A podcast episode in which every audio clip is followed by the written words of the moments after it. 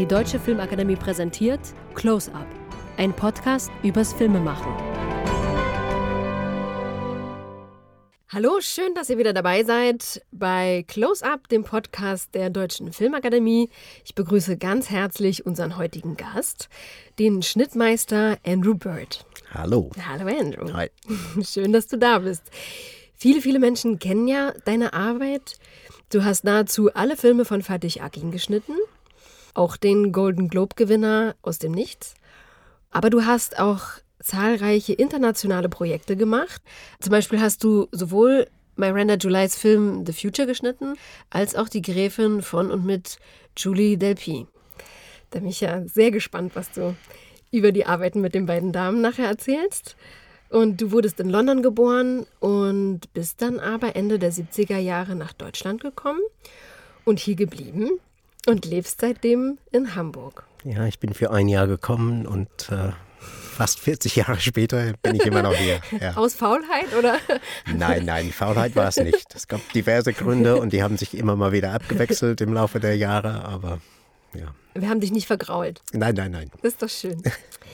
Ich freue mich sehr, dass du heute hier bist und uns Einblick gewährst in dein Metier, Schnitt, das Filme ja so maßgeblich mitbestimmt und sie auch völlig verändern kann und aus einem Drehbuch und dem geschnittenen Material einen komplett anderen Film machen kann, der vorher vielleicht auch gar nicht so vorgesehen war. Das heißt, Schnitt hat ja einen unglaublich großen Einfluss auf das Endergebnis des Films und interessanterweise steht Schnitt aber selten im Fokus der Öffentlichkeit. Und umso schöner, dass du dir die Zeit genommen hast, obwohl du ein vielbeschäftigter Mann bist und heute mit uns darüber redest, über deine Arbeit und wir darüber mal ein bisschen mehr erfahren können. Schön. Ja, das ist natürlich nicht immer Sinn der Sache, dass der Schnitt eines Films einen komplett anderen Film daraus macht, als das, was im Drehbuch steht. Eigentlich ist das Ziel, doch den Film daraus zu machen, der, ja. im, der im Drehbuch vorgelegt wird. Aber manchmal passiert das schon so, dass nicht alles so funktioniert im Film, wie es auf dem Papier ausgesehen ja. hat. Und da muss man dann doch ein bisschen was verändern. Und das, das kann man zum Glück ja. im Schnitt. Dann hat man ein bisschen mehr Zeit dazu, auch im Schnitt sowas dann zu machen. Also ich staune schon manchmal so als Schauspielerin, wo ich ja immer nur am Set dabei bin, was dann am Ende geschnitten bei rumkommt und das ist dann. Also manchmal ist es ein komplett anderer Film, manchmal trägt es auch wirklich die Visionen weiter, die man da auch selber im Kopf hatte. Ich staune auch selber, was dabei ja, rauskommt. man weiß ja auch immer so eine Wunderbox. Und manchmal probiert man Sachen aus und dann entsteht was, was man gar nicht erwartet ja, hat. Und okay. das sind aber die tollsten ja, Momente okay. auch. Ach so, also wo man dann sozusagen von dem Schnittprozess selber überrascht wird. Ja. Ah ja, okay. Ja, bin gespannt darüber gleich noch mehr zu erfahren. Ich stelle dir als erstes jetzt aber mal die Frage, die alle unsere Gäste als erstes gestellt bekommen, nämlich die Gretchenfrage. Warum machst du diesen Beruf? Oh, warum mache ich diesen Beruf? Ich glaube, weil es der, die erste Arbeit ist, die ich in meinem Leben gemacht habe, die mich länger interessiert hat als vielleicht anderthalb Jahre. Also mhm. ich habe davor auch mehrere Jahre als Übersetzer gearbeitet mhm. und irgendwann war ich dann auch ein bisschen gelangweilt davon und wie bei allen anderen Sachen, die ich ausprobiert hatte vorher. Was und, hast du noch ausprobiert? Oh, dieses und jenes. Also, da wollen wir nicht so viel darüber reden. okay. Aber äh, im Schneideraum ist es wirklich so, dass jeder Film auch eine ganz neue Herausforderung ist. Ich habe nie das Gefühl, ich wiederhole mich dabei. Das ist immer tatsächlich eine Herausforderung und immer ganz interessant, dann auch mit Menschen zusammenzukommen, lange Zeit mit denen zu verbringen, wo es wirklich sehr intensiv um, um eine Sache geht, die man zu Ende bringen will und auch möglichst gut zu Ende bringen will. Und es gibt da für mich auch nach einigen Jahren in diesem Geschäft gibt es einfach im Schnitt nie so Patentlösungen. Das ist immer was mhm. Neues. Mhm. Und ich habe das Gefühl, immer noch lerne ich für mich was dazu mhm. bei jedem Film, den ich mache. Und ich hoffe, das bleibt auch lange so. Man ärgert sich bei jedem Film und es gibt irgendwie auch ganz schlimme Tiefpunkte auch im, mhm. im Schnittprozess. Es gibt, glaube ich, kaum einen Film, den ich geschnitten habe, wo ich nicht irgendwann im Laufe des Prozesses gesagt habe, ich will diesen mich beschneide nie wieder einen Film. ähm, aber man kommt am Ende dann doch irgendwo dann wieder an, wo man dann auch glücklich ist, dass, dass man da ein Ergebnis auf, auf der Leinwand dann sieht. Und ich bin ganz beseelt eigentlich, dass ich so privilegiert bin, so eine Arbeit zu machen. Die dich immer wieder herausfordert. Die mich immer wieder herausfordert und wo ich immer wieder was Neues daraus lerne. Nicht langweilt. Ja. Und nicht langweilt. Ja. Ja. Immer wieder ein Abenteuer. Das finde ich ganz toll. ja. Wie, wie näherst du dich denn einem Projekt an? Wenn du ein Drehbuch bekommst oder ein Projekt angeboten bekommst, was passiert dann? Wie sind dann die Prozesse? Also ich bin wirklich in, in einer sehr privilegierten Position, weil mir mehr Projekte angeboten werden, als ich jemals schneiden könnte. Das heißt, ich kann zum Glück auch ein bisschen auswählen, was mhm. ich mache und kann dann auch Sachen ablehnen, die mir aus irgendeinem Grund nicht passen. Mhm. Wenn mir was angeboten wird, dann höre ich mir erstmal an, worum es geht bei dem Film und auch wer da mitmacht. Vor allen Dingen, wer da Regie führt, wer da produziert man geht wirklich immer einen sehr langen Weg im Schnitt. Also das dauert Monate. Man sitzt mit einem Regisseur zum Beispiel oder einer Regisseurin dann auf engstem Raum Tage, Wochen, Monate zusammen. Es ist eine lange Reise immer und der Raum ist eng und äh, man will auch eine, ein gutes Ergebnis haben am Ende. Also die Emotionen sind auch teilweise dann sehr hoch oder kochen sehr hoch. Mhm. Aber man muss schon wissen, dass man diesen Weg mit der anderen Person auch noch gehen will. Mhm. Ich glaube, wenn man sich nicht so mag, gleich von Anfang an, dann gibt es eigentlich keinen Grund, da so viele Monate dann auch mhm. miteinander zusammen zu hocken. Mhm. Das ist ein Teil der Entscheidung für mich, ist wirklich vielleicht 50 Prozent, wer, wer macht den Film, will ich diesen Weg mit dem Menschen dann gehen. Und die andere Hälfte ist auch das Drehbuch und auch das Thema des Films und ob es was ist, womit ich dann was anfangen kann. Und wenn ich das Drehbuch lese, dann muss ich auch sehen, dass ich dann auch verstehe, warum die Figuren in dem Drehbuch auch so agieren, wie sie agieren. Und wenn ich das nicht nachvollziehen kann, dann wird es mir eh schwer fallen, Figuren so zu schneiden. Wenn ich die Psychologie der Figuren nicht verstehe, dann kann ich, glaube ich, auch den Film nicht schneiden. Also das heißt, du unterhältst dich dann auch im Vorfeld schon mit dem Regisseur über diese Psychologie der Figuren zum Beispiel und darüber, was, was er möchte mit dem Film? Oder wie, wie ist das? Also ich würde es erstmal lesen und gucken, ob ich damit ja. auch klarkomme. Und meistens ist das für mich dann entschieden, ob mich das interessiert oder ob mich das nicht interessiert. Und manchmal sieht man dann auch schon im, in Drehbüchern, die vielleicht noch nicht so fertig ausgearbeitet sind, ahnt man schon die Probleme, die man im Schnitt damit haben wird. Und dann kann man sich entscheiden, ob man bereit ist, da sich mit diesen Problemen auseinanderzusetzen in dem Prozess oder ob man es lieber gleich lässt. Aber verständigst du dich mit dem Regisseur, bevor du anfängst zu schneiden? Ich würde mich immer mit dem Regisseur zumindest mal getroffen haben, also meistens dann nicht nur einmal und auch eine klare Idee davon haben, was er oder sie bezweckt mit dem Film, wo er, worauf er hinaus will und was er für Mittel dann auch benutzen will, um da hinzukommen und gucken, ob wir eine Kommunikation miteinander haben, wo ich das Gefühl habe, wir sind da in irgendeiner Form auf der gleichen Wellenlänge. Ich glaube, wenn man das nicht hat und wenn man nicht den Kern eines Vertrauensverhältnisses dann auch spürt, mhm. dann wird man es eh immer schwer haben. Hast du da auch schon manchmal ein Projekt abgesagt? Aus dem Grund, also dass du gemerkt hast, so, boah, irgendwie stimmt da die Wellenlänge nicht? Ja, aber jetzt will ich keine Namen Nein, nennen oder so, aber ähm, ja, das gibt es durchaus. Das ja. gibt's durchaus. Okay. Hm. Ja. Aber es ist auch gut. Es ist gut, dass sich das auch früh klärt. Mhm. Ja, ja, absolut. Also, schlimm ist es, wenn, wenn sich sowas dann herausstellt mitten in dem Prozess und äh, man hat immer noch einen sehr langen Weg vor sich. Ja, man ist ja doch wirklich sehr, sehr stark aufeinander angewiesen, ne? in diesem ja. Verhältnis Regisseur. Ja.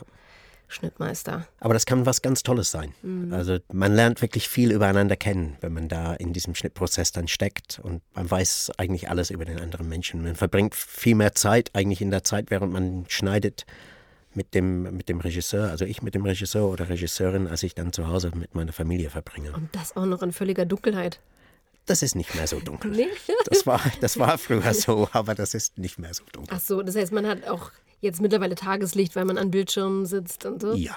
Ja, okay. Das geht. Ah, ja, Also es gibt Situationen, wo ich auch den Raum verdunkel, aber mhm. ich arbeite auch gerne bei offenem Fenster. Oh, okay, ja. Ah, ja, verstehe. Und wie ist das? Also, du bekommst ja dann erstmal eine Fülle von Material. Ja. Also für diejenigen, die jetzt nicht aus unserem Metier kommen, jede Szene wird ja aus verschiedensten Perspektiven mehrere Male gedreht. Und du bekommst dann diese Summe aller Teile dieser Szene. Wie gehst du dann vor? Also gibt es da auch schon von Regieseite dann, weiß ich nicht, im Regieprotokoll Anweisungen, also bitte schneide den Take mit dem zusammen? Oder folgst du da erstmal deiner eigenen Intuition? Das ist meistens eine Kombination aus beiden. Wenn es geht, wenn man die Zeit hat und ähm, die Räumlichkeiten das erlauben, treffe ich mich gerne mit dem Regisseur, ich sage jetzt dem Regisseur erstmal, ja. ähm, und äh, gucke gemeinsam auf das, was gedreht wurde. Das geht nicht immer, weil die Regisseure dann vielleicht mal in einer ganz anderen Stadt drehen als da, wo ich bin.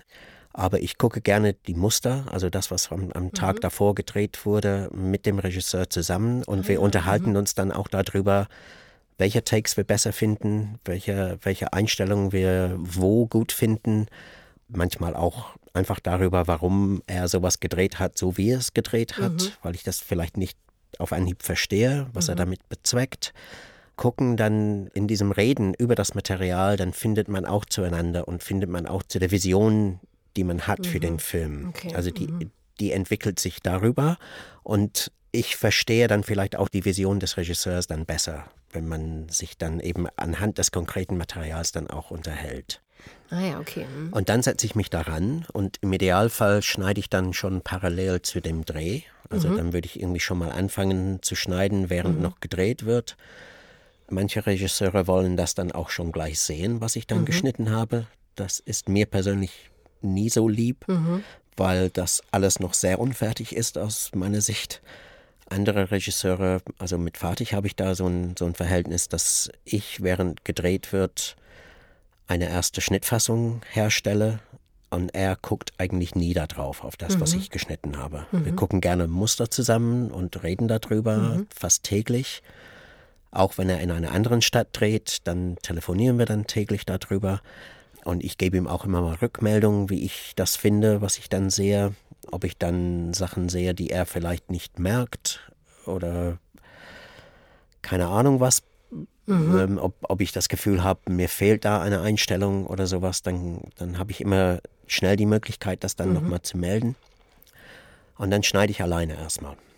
Und dann gucke ich mir einfach das an, was gedreht worden ist und versuche mir dann was zusammenzubasteln, wie ich dann denke, dass die Szene dann funktionieren könnte. Und bei mir funktioniert das viel darüber, dass ich dann ähm, ja, mich sehr viel auf die Schauspielarbeit fokussiere. Und auch wenn ich dann Momente im Spiel sehe, die ich als ganz was Besonderes erlebe, mhm. das sind dann Momente, wo ich denke, das will ich unbedingt in dem Film haben. Also mhm. Also ob es jetzt vielleicht ein Moment ist, wo du in der Großaufnahme dann was siehst, was du da in den anderen Einstellungen nicht gesehen hast, dann mhm. will ich natürlich in dem Moment dann bei dem Schauspieler sein in mhm. der Großaufnahme, wenn das mhm. gespielt wird. Und um diesen, um diese Momente, um diese besonderen Momente herum, versuche ich dann mhm. die Szene dann aufzubauen. Okay, also das heißt, du guckst erstmal bei der Fülle des Materials auch, was dich am meisten erreicht und berührt. Ja. So. ja. Mhm. Und das sind die Momente, von denen ich weiß, die will ich in dem Film haben, weil wenn die mich gleich beim ersten Gucken berühren, dann ist die Chance ganz hoch, dass die dann auch den mhm. Zuschauer im Kino dann auch beim ersten Gucken dann auch berühren. Und wichtig ist dabei auch, dass ich mir irgendwo in meinem Gedächtnis, in meinem Gehirn dann abspeichere, wie hat dann dieses Material dann auf mich gewirkt, als ich das das erste Mal mhm. gesehen habe. Ja, das ist für mich auch mal wieder die große Frage. Also wie schafft man das immer wieder jungfräulich auf dieses Material zu gucken? Das ist nicht einfach. Ich glaube, man gewöhnt sich daran. Ich sage mir, ich habe so einen, so einen Reset-Knopf hinten im Hast Nacken. Du? Ja, ich oh. drücke dann morgens dann immer da drauf, wenn ich in den Schneiderraum gehe. Dann sehe ich alles. Ja, ist nicht schlecht, sowas zu haben. Aber das ist tatsächlich schwierig, die Frische zu erhalten. Vor allem so bei Komödien. Du siehst die Sachen im Schnitt so oft. Mhm. Du guckst die tausendmal. Mhm. Und egal wie lustig du irgendwas gefunden hast beim ersten Mal gucken und mhm. auch noch beim zehnten Mal und auch noch beim hundertsten Mal, irgendwann erreichst du den Punkt, wo du nicht mehr über den Witz lachst. Und, und kennst du das, dass du dann anfängst, an deinem Schnitt zu zweifeln? Natürlich. Mhm. Und da muss man sich auch wirklich dann zurückerinnern. Wie hat man das dann gefunden beim ersten Mal gucken? Holt ihr dann andere dazu auch? Wir holen immer mal andere dazu. Ja. Ja. Und wenn die nicht lachen, dann haben wir natürlich auch dann ein Problem oder so. Aber Nein, das ist immer so, das verbraucht sich. Und, und das ist immer die Frage, wie behält man so seinen Abstand zu mhm. dem Material, um halt immer einen neutralen Blick darauf zu kriegen. Aber hast du da für dich Methoden gefunden, also die dir helfen? Also es gibt ein paar einfache Tricks. Also erstmal jemand anderen dann in den Schneiderraum zu holen, mhm. den Film mit jemandem anderen zu gucken. Das wird dir jeder sagen, das macht ein ganz anderes Gefühl beim mhm. Gucken. Du spürst dann sofort, wenn der andere Mensch dann nicht so auf das mhm, reagiert, mhm, wie du mhm. darauf reagierst. Das ist ein Mittel. Oder man geht mit dem Schnitt dann woanders hin, guckt das dann vielleicht auch mit anderen Leuten, aber man guckt den Film dann in einem anderen Raum als in dem Raum, in dem man tagtäglich daran arbeitet. Mhm. Da kriegt man einen anderen Abstand dazu. Man geht dann vielleicht mal damit ins Kino und guckt, guckt mal den Schnitt auf der großen Leinwand. Die helfen alle, diese Sachen. Und eben auch dann ab einem bestimmten Punkt in diesem Schnittprozess mit einem Publikum zu gucken, finde ich auch ganz was Tolles und bringt sehr viel für die, für die eigene Wahrnehmung.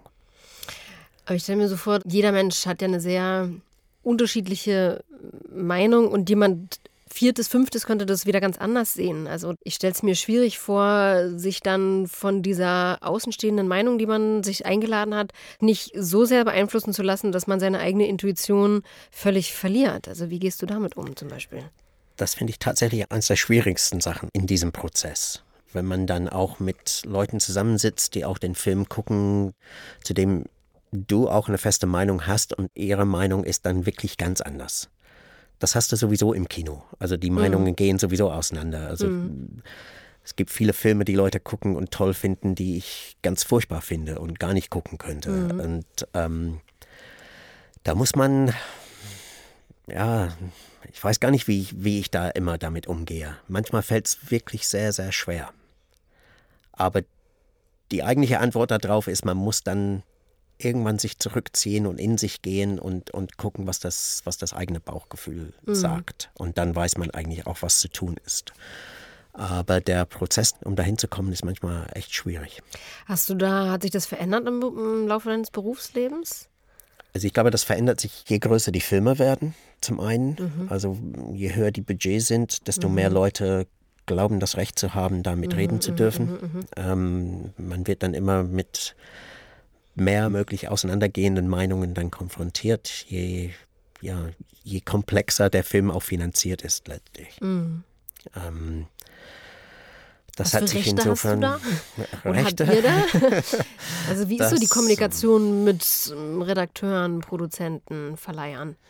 Ach, unterschiedlich. Wirklich sehr unterschiedlich je nachdem, was das für Leute sind und wie sie damit mhm. um, mit, mit, miteinander und mit, und mit anderen Menschen umgehen. Ähm, man erlebt da manchmal schlimme Sachen und manchmal erlebt man ganz positive Sachen. Ich, ich finde es immer toll, Meinungen von anderen Leuten zu hören, aber das ist wirklich, wie du sagst, also die, die können so unterschiedlich sein. Der eine kann sagen, das ist gut und der nächste sagt, dass genau das ist schlecht. Und man muss auf sich dann hören am Ende. Und aber man muss, auch, man muss auch wissen, was, für, was man will für den Film. Ja, aber kann man da theoretisch gezwungen werden dann von einem Produzenten oder Verleiher, das auf diese und jene Art und Weise umzuschneiden, selbst wenn man davon überhaupt nicht überzeugt ist? Ja, wir haben ja das Glück, dass wir in Europa leben und, äh, und auch mit Regisseuren haben, die in erster Linie auch selbst den Final Cut auch an den Filmen haben, die sie machen. Also das heißt, der Regisseur mhm. ist eigentlich die letzte Instanz meistens. Doch so. Ja, ich habe es aber, ich habe aber nie erlebt, dass es dann so weit gekommen ist, dass ähm, Produzenten mal gesagt haben, das muss raus und dass es da wirklich äh, einen Kampf darum mhm. gab. Aber nimmt nicht auch Produktion und Verleih, nehmen die nicht den Film dann auch ab? Ja, tun sie. Also das heißt, sie könnten theoretisch sagen, so nicht die könnten theoretisch sagen, so nicht. Aber passiert dann selten. Sagen sie und dann sagt man selber, aber so doch. Und mhm. dann gibt es okay. vielleicht dann doch eine Auseinandersetzung darüber. Vielleicht, wenn sie sagen, so nicht und das dann begründen, mhm. ähm, leuchtet das total ein. Mhm. Und man macht auch das, was die gerne hätten. Okay, aber das heißt, es ist dann eher eine produktive Reibung, als dass man jetzt weisungsgebunden ist. also so begreife ich so. das, ja. Ah, ja, ja. Okay. Mhm. Aber ich habe es irgendwie schon erlebt mit Finanzierungsinstitutionen, die dann Sachen gesehen haben und gesagt haben, diese Einstellung ist zu lang. Man guckt dann unter Wasser auf eine schwimmende Frau und man guckt ihr da zu lange auf die, äh, auf die Beine. Und man denkt irgendwie, was haben die dann eigentlich für ein Problem? Das ist doch totaler Quatsch, was die da jetzt sagen. Das sind doch schöne Beine. Also, ja, also, ja. Oder ich meine, das sagt viel mehr eigentlich über die Person, die diese Kritik ausübt, als über, die, als über das Bild. Aber hm, irgendwie einigt man sich dann doch. Mhm. Worauf legst du Wert in der Arbeit? Also was ist dir persönlich wichtig? Ähm, die Figuren in dem Film sind mir immer wichtig. Geschichten so ökonomisch und so emotional wie möglich zu erzählen. Das ist das, was ich, glaube ich, immer versuche. Mhm. Ob das immer gelingt, keine Ahnung. Und, und alle Stoffe sind nicht so dazu geeignet, sowas als Ergebnis dann auch hervorzubringen. Aber das ist eigentlich das, weshalb ich äh, diese Geschichten erzählen will. Ich will berührt werden. Mhm. Ich will auch selber als Zuschauer, wenn ich ins Kino gehe, berührt werden. Mhm. Also entweder intellektuell oder emotional. Mhm. Und wenn du jetzt es mit großartigen Schauspielern zu tun hast und die liefern da Material, wo du dich überhaupt nicht entscheiden kannst, wie gehst du dann vor? Ich kann mich zum Glück immer recht gut ah, ja, entscheiden. Okay. Mhm. Ist das ähm, generell was, was dir nicht schwerfällt, dich zu entscheiden, so im oh, Leben? Ich, ich glaube, anderen, in anderen Bereichen des Lebens fällt mir das durchaus viel, viel schwerer. ähm, ich glaube, ich bin nicht immer der entscheidungsfreudigste Mensch, aber im Schneiderraum fällt mir das komischerweise auch relativ leicht. Ah, ja. Und auch wenn ich da zwei Varianten geschnitten habe, von einer Szene zu urteilen, welche ich dann besser finde und weshalb. Mhm. Also das kann ich. Und das deckt sich dann auch oft mit der Einschätzung des Regisseurs? wir unterhalten uns darüber. Also ja. mit, mit Regisseuren, mit, mit denen man dann auch tatsächlich auf eine Wellenlänge ist und auch irgendwie lange kennt oder mit denen man ähm, ja sehr eng ist, dann, dann deckt sich das sehr oft mhm. mit, den, mit der Wahrnehmung des Regisseurs. Und wenn nicht, dann bastelt man dann noch weiter daran. Also merkst du, du kannst dir vertrauen, sozusagen. Genau. Ja, und Vertrauen ist, glaube ich, auch ein, mhm. ein, Thema, was da wahnsinnig wichtig ist im mhm. Schneiderraum und auch ja. wahnsinnig wichtig ist für das Verhältnis zwischen Regie und Schnitt. Ich glaube, wenn man da kein Vertrauen hat, dann kann eigentlich nicht wirklich ein guter Film dabei rauskommen. Und das ist das Schöne an äh, daran, wenn man dann mit Regisseuren dann äh, häufiger zusammenarbeitet, dann wächst auch dieses Vertrauen. Also das heißt, ähm, wenn du so auf die Regie eingehst, dass dann deine Arbeit sich auch immer sehr unterscheidet von Regie zu Regie?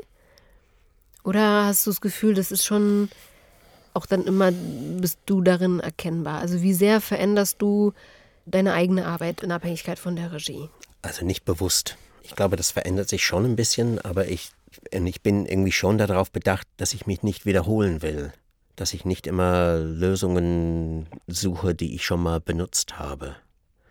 Das ist schwierig, das so zu beschreiben, ohne, ja. ohne ein konkretes Beispiel zu haben. Hast Aber ich, ich also, finde eher dann, so? also wenn ich, ich stehe vor einem Problem im Schnitt, also mhm. vor so einem Knoten, den ich irgendwie nicht gelöst kriege und anstatt dass ich mich dann zurückbesinne auf Sachen, die ich schon mal gemacht habe, wo, wo es ähnlich war, gucke ich eher andere Filme und komme dann über das Gucken von anderen Filmen dann auf eine Idee, die mir vielleicht dann neu erscheint in dem Moment, um, mhm. um diesen Knoten dann zu lösen. Was kann so ein Knoten sein zum Beispiel? Oder hast, hast du da mal ein Beispiel jetzt aus der letzten Arbeit oh, oder so? Schwierig. Ich habe mir jetzt so auf Anhieb nicht. Also gab es vielleicht mal eine Arbeit, wo du also manchmal ist es einfach was ganz Einfaches. Wie komme ich dann von einer Szene zur nächsten? Wenn da mhm. jetzt kein guter Übergang gedreht worden ist. Oder mhm. wenn vielleicht die, die, Szene, die da dazwischen gelegen hat, die dann gute Übergänge geboten hat, ähm, doch im, im Laufe des Schnittprozesses dann rausfällt. Ah, und dann okay. habe ich, mhm. das ist jetzt nur ein ganz einfaches mhm, Beispiel, aber mhm. wie komme ich dann von, von der einen Szene in die nächste mhm. Szene? Ähm, und vielleicht, wenn ich dann andere Filme gucke, kriege ich dann eine Idee. Ich habe irgendwie ganz oft dann morgens beim Duschen kommen mir dann so diese, diese Ideen man trägt die Filme ja auch und diese Probleme auch gerne nach Hause. Man schläft dann auch damit. Also man ist dann eigentlich nie davon frei. Aber ganz oft kommen mir dann so die neuen Ideen dann morgens beim Duschen und äh, oft ist es da so, dass ich dann was in einem Film gesehen habe, vielleicht am Abend davor, wo ich denke, ah ja, so haben die das da gemacht, aber vielleicht könnte ich das dann auch so übernehmen in einer abgeänderten Form, aber auch um mein Problem zu lösen, die ich da gerade habe. Aber das heißt, du beschäftigst dich dann im Prinzip schon wirklich den ganzen Tag Ja. Mit dem Und die Film. ganze Nacht wahrscheinlich, Und die ohne dass mir das Nacht. so bewusst ist. Aber ja. Was sagt deine Frau dazu? Ähm, die beschäftigt sich auch mit ihren Filmen, die sie macht. Und deine Kinder? ja, die, die sind mit anderen Sachen beschäftigt. Nein, nein. Es ist nicht so, dass, äh, dass es da zum Ausschluss von, von allem anderen Leben dann auch Ja, geschieht. okay. Aber das ist, äh, man trägt das schon ständig in sich. ja. Ja, ich meine, es ist ja gut, wenn man sozusagen den Raum hat, dem so zu folgen. Ne? Ja. Naja. Aber wenn man jetzt irgendwie kleine Kinder hat oder so, dann Ist ist, ein ja bisschen auch schwieriger. irgendwie. Nein, Ja, das ist, es ist natürlich schwierig. Es ist also jetzt Familie oder Leben ähm, mit, mit Schnitt dann zu verbinden, ist nie einfach. Die Arbeitstage sind wirklich lang.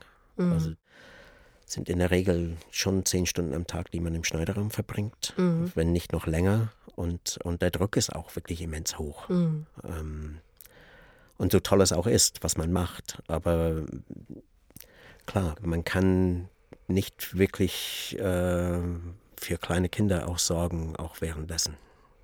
Also ich finde es immer wieder eine totale Herausforderung, dass man so komplett absorbiert wird und eigentlich auch diese Zeit nach Feierabend braucht. Also, Ja.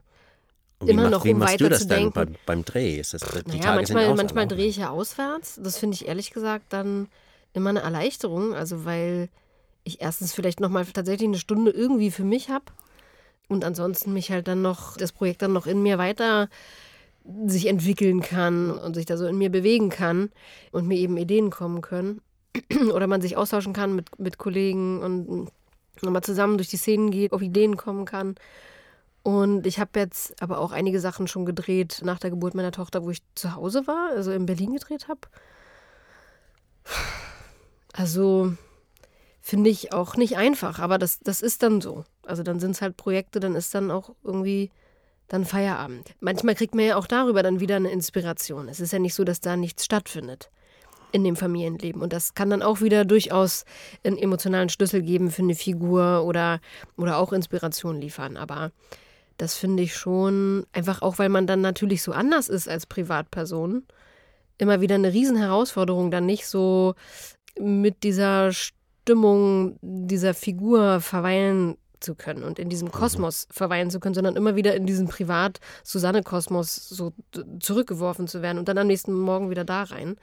So, aber das kann, es hat, es hat Vor- und Nachteile. Es kann auch erfrischend sein. So. Dann ist man auch wieder so erholt und hatte eine Pause davon. Ja. So. Und ich nutze dann tatsächlich dann, man hat ja dann als Schauspieler immer mal auch Pausen am Set. Und die nutze ich dann halt wirklich, um da zu bleiben und gehe nicht ins Internet und nicht an mein Handy und nicht, sondern bin einfach wirklich dann irgendwie gehe nochmal die Szenen durch oder schnapp mir meine Spielpartner und, und oder gehe einfach spazieren und denke eine Runde nach. Sofern die Rolle das erlaubt. Ne? Manchmal ist man ja auch wirklich in jeder Szene dran, dann hast du halt ein Problem, sondern es ist einfach wirklich anstrengend. Aber es ist auch beim, beim Schneiden auch tatsächlich manchmal einfacher, wenn, wenn ich nicht in der, in der Stadt, in der ja. ich lebe, ähm, schneide, weil dann macht mir das auch nicht so viel aus, dann noch längere Tage Mm, zu haben. Ähm, viel schwieriger finde ich es, wenn fast, wenn Regisseure dann nach Hamburg kommen, wo ich lebe, ähm, um dort mit mir zu schneiden. Und Mhm. Ja, die sind dann eigentlich auch ausschließlich dafür da. Und die nehmen dann eigentlich gar keine Rücksicht darauf, dass, dass man möglicherweise auch außerhalb des Schneiderraums auch noch ein Leben hat. Ja, Weil die wollen dann, die könnten 24 Stunden am Ja, Tag ja. schneiden, weil deswegen sind sie ja da. Ja, ja, klar. Und äh, da, sich davon zu befreien und zu sagen, irgendwie so, hey, Mhm. bis hierhin und nicht weiter, da muss man manchmal auch äh, sehr deutliche Grenzen ziehen. Mhm. Ja, also bin ich auch immer nach wie vor noch wieder am Austarieren, so, weil, weil ich finde auch so, dass dieses sich absorbieren lassen ist ja auch unfassbar toll. Also es ist ja ein totaler Luxus und ein Genuss, da so voll eintauchen zu können. Ja, gibt halt dann wahrscheinlich die und die Phasen im Leben, Ja. so, wo das eine und das andere möglich ist. So. Aber das Umswitchen ist dann nicht immer so einfach. Ja. Aber trotzdem, also ich merke auch, wie gesagt, manchmal, dass es tatsächlich sich auch bereichert. Also dass es nicht nur ein Spagat ist, sondern tatsächlich auch fruchtbar ist. Also einfach, weil du emotional so dran bist an so vielen Dingen und dir, das ist ja auch gerade durch den Umgang mit Kindern, du emotional so gefordert bist, dass du als Schauspieler auch viele Ideen kriegst, also für Sachen. Und also das ist schon auch gut. Aber tr trotzdem nochmal zu der, zu der Frage zurück. Erlebst du dich trotzdem sehr anders, also mit verschiedenen Regisseuren? Nicht wirklich. Nicht wirklich. Okay. Nein. Also ich glaube, ich bin schon immer ich, wenn ich dann im Schneiderraum okay. sitze. Und ich glaube, der, der Umgang mit Regisseuren ist auch immer wirklich ein sehr vertrauter. Die betrachte ich auch als meine Partner und ich auch als ihr Partner, dann mhm. auch in dem, was wir da erreichen wollen. Und wie gesagt, so dieses, dieses Vertrauensverhältnis ist dann eben auch so wichtig. Und mhm. das finde ich auch gerade jetzt mit meiner Arbeit mit Fertig, wo wir, wo wir seit über 20 Jahren jetzt mhm. mittlerweile zusammenarbeiten. Hätte neun Filme miteinander gemacht, ne? Äh, ja, neun Spielfilme, glaube ja. ich. Und dann mhm. nochmal, ich glaube, drei lange Dokumentationen ja, okay. und dann auch mhm. nochmal Kurzfilme, diverse. Also wir haben wirklich sehr viel Zeit unseres Lebens miteinander verbracht. Und das ist immer wieder toll. Und was ich auch wirklich, wirklich toll daran finde, ist, dass wir über die Arbeit reden können, über den Film reden können, der gerade entsteht ohne jegliche Eitelkeit. Und weil wir uns auch wirklich so gut kennen und auch so gut uns vertrauen, dann kann ich auch frei ihm sagen, wenn ich irgendwas nicht gut finde, was er gedreht hat. Ich weiß, das wird er nie persönlich mhm. nehmen. Wenn ich jetzt einen Schnittversuch mache, die voll daneben ist, dann kann er mir das auch genauso sagen. Ähm, und ich werde das, das wird mich nie verletzen, weil ich auch weiß, es geht immer um die Sache. Mhm. Wie seid ihr eigentlich aneinander geraten? Wir sind aneinander geraten durch einen befreundeten Produzenten. Also das war äh, Ralf Schwingel, mhm. mit dem ich gut persönlich befreundet war auch. Und mit ihm hatte ich schon mal, ich glaube, den allerersten Film, den ich geschnitten habe, war ein Film von Ralf. Mhm. Und dann hatte ich ein paar andere Filme geschnitten, bis ich dann einen Film geschnitten habe mit einem Regisseur, der mich immer nur beschimpft hat mhm. und der sehr cholerisch drauf war. Und äh, dann habe ich auch immer zurückgeschrien auch. Ich bin eigentlich kein Typ, der viel schreit.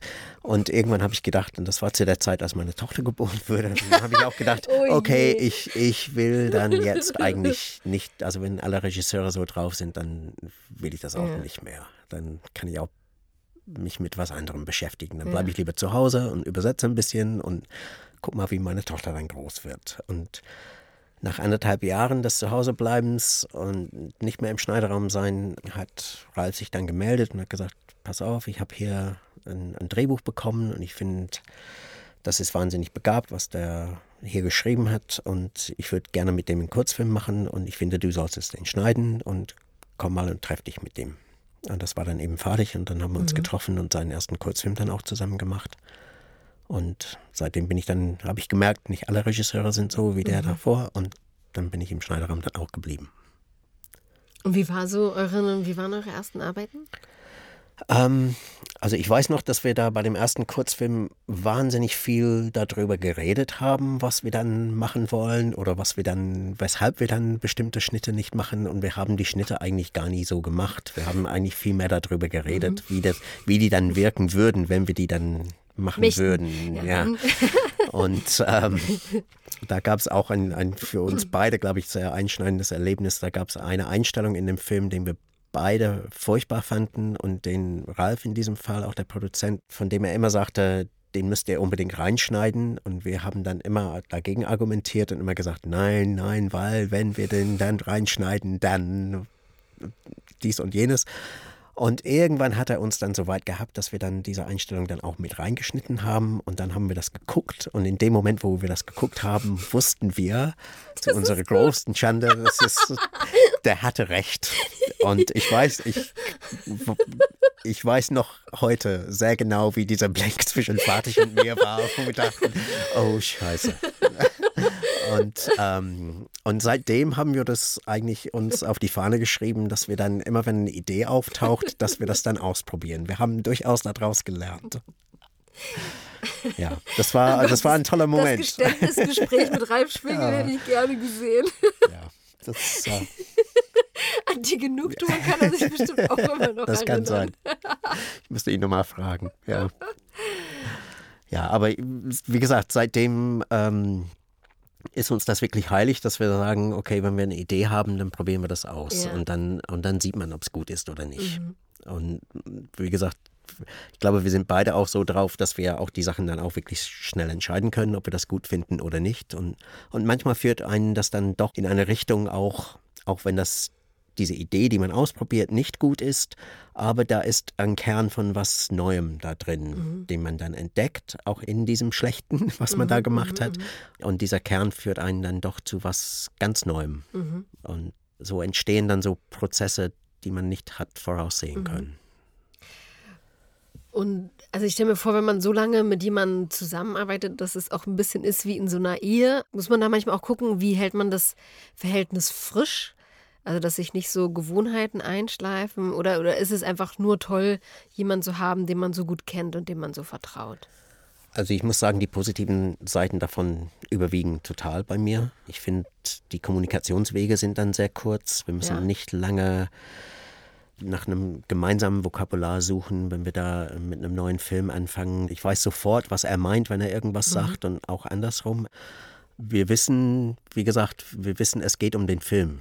Mhm. Und es gibt da keine Ego-Kämpfe und gar nichts. Also mhm. wir, wir, wir sind Freunde, wir wissen, mhm.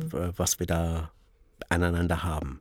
Und gleichzeitig muss man schon aufpassen, dass man dann eben nicht immer ins gleiche Fahrwasser gerät und dass man sich nicht wiederholt. Aber da mhm. sind wir beide sehr bedacht, ähm, das nicht zu tun.